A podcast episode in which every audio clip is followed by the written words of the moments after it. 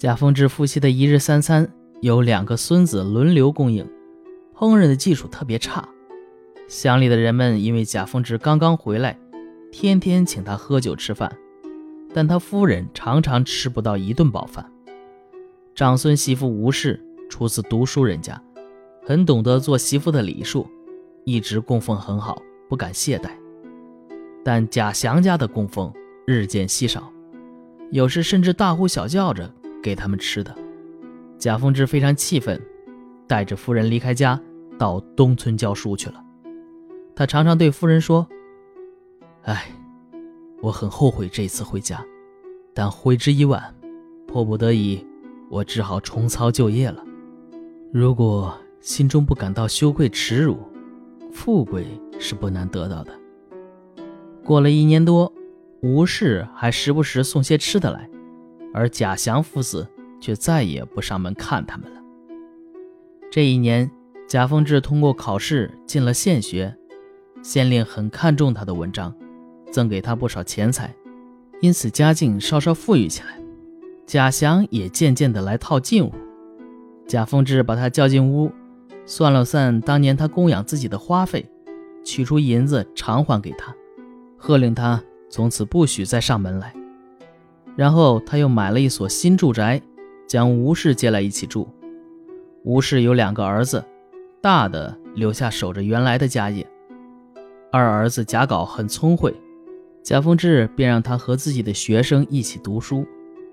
贾凤志从山中回来以后，把世事看得更加透彻，不久连考连中，一举考中了进士。又过了几年，他以侍御的身份出巡两浙。声名显赫，歌舞楼台一时间成为盛世。贾凤志为人耿直，不怕触怒权贵，朝中的一些大官都想找机会重伤他。贾凤志屡屡上书请求辞官还乡，但是皇上都不肯答应。过了不久，灾祸就降临了。原来呀，贾祥的六个儿子都是无赖。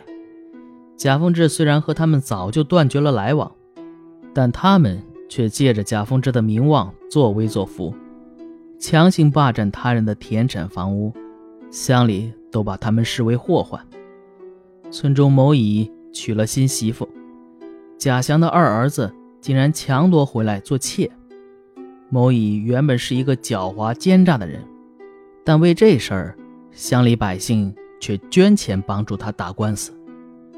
这件事一直传到京城，朝中的大官纷纷上奏攻击贾凤志。贾凤志实在没有办法替自己辩解，被投进监狱关了一年。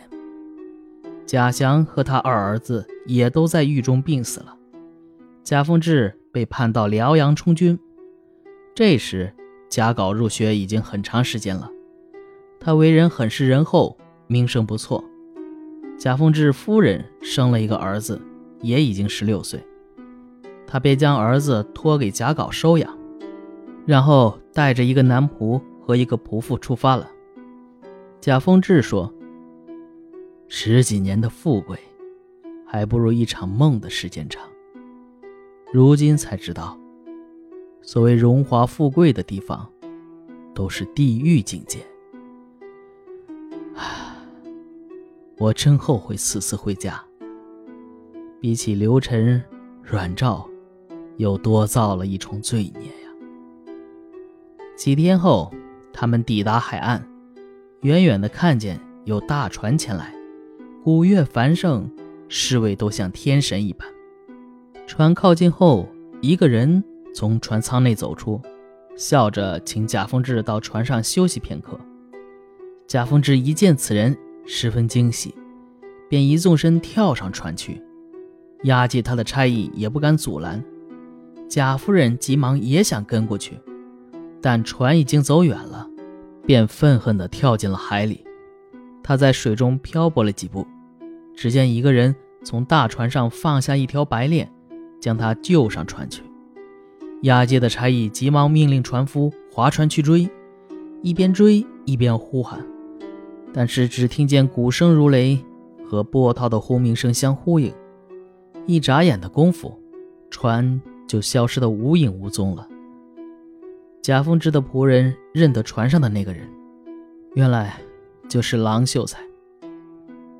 易史是说，世人传说陈大士在考场上文章写好以后，吟诵了好几遍，叹息道：“这样的文章，什么人能赏识？”说完，将文章扔掉，又重新做了一篇。因此，他在考场上写的还不如他平时的文章。贾凤志因为在考场上写了那样的文章而羞愧逃走，说明他是个有仙骨的人。但是，等他再到人间时，为了生计，也只好贬低自己的身份。可见，贫贱对人的伤害是多么的厉害呀！好啊，这个故事讲完了啊，这讲的是一个人。成仙的事儿啊，贾凤志他不满于科举取士的黑白颠倒，所以愤而出家。这可以看作是用小说的形式啊，对于科举制度的反讽。本篇可以分作两个部分啊，后一部分虽然占的篇幅比较长，趋近人情，包括贾凤志出家后在山里受到考验失败。重返人世，发现世事全非，子孙潦倒，所以呢，不得已重操旧业，参加科举考试，而且呢，获得了功名。在经历官场声名显赫，又被充辽阳军，再次醒悟，感叹呐，荣华职场皆地狱境界。而夫妇俩入海登上仙境等情节。啊，似乎在六朝小说和唐传奇，呃，比如《幽冥录》《刘晨阮照》《杜子春》《枕中记》《柳毅传》啊，这些等等作品中，都可以看到相关情节的影子。还有像，嗯，像这种啊烂柯奇缘式式的情景实在太多了，就是看见仙人啊下棋。看完一场棋回去，家已经变了几十年后，或甚至上百年后了。这个也是这样子，啊，这种后半部分呢，啊，在很多小说中都有影子。而前一半部分呢，写这才子贾凤之在科场上以精美的文章参加考试，却适折不受。最后呢，呃，系于落卷中，及其踏冗泛滥。不可告人之句，连缀成文，反而竟中金魁 啊！就是拿这些乱七八糟的句子随便一划拉成一篇，然后最后中举了。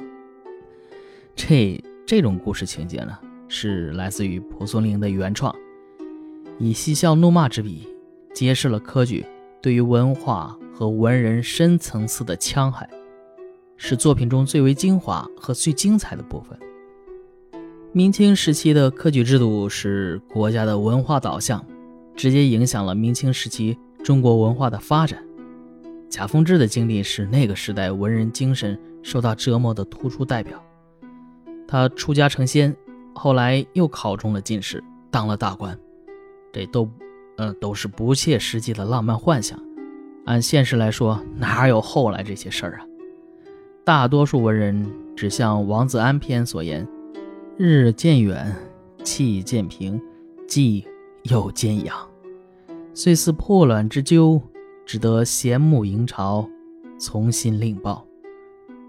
最后一史诗曰：“说，乃再返人世，遂以口腹自贬，贫贱之中人甚矣哉。”这是蒲松龄的切身感受，是直面现实后大多数知识分子不能不面对的痛苦选择。然后呢，呃，最后读原文的时候，感觉后来发现一个小 bug 啊！你看最后他不是说，呃，有一个呃贾凤志不是登船走了吗？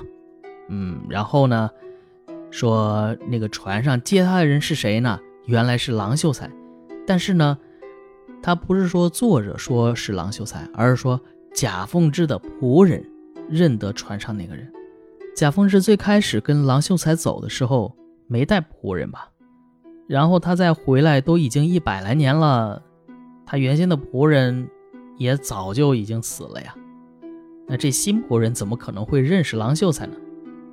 啊，感觉这好像是个小 bug 啊。其实有时候你看，你读这些东西吧，啊，有时候多想想也挺有意思的。当然，也可能是我读的不精细，有一些细节没注意到。好了，呃，就到这里。呃，我是肖老肖，咱们下一篇接着聊。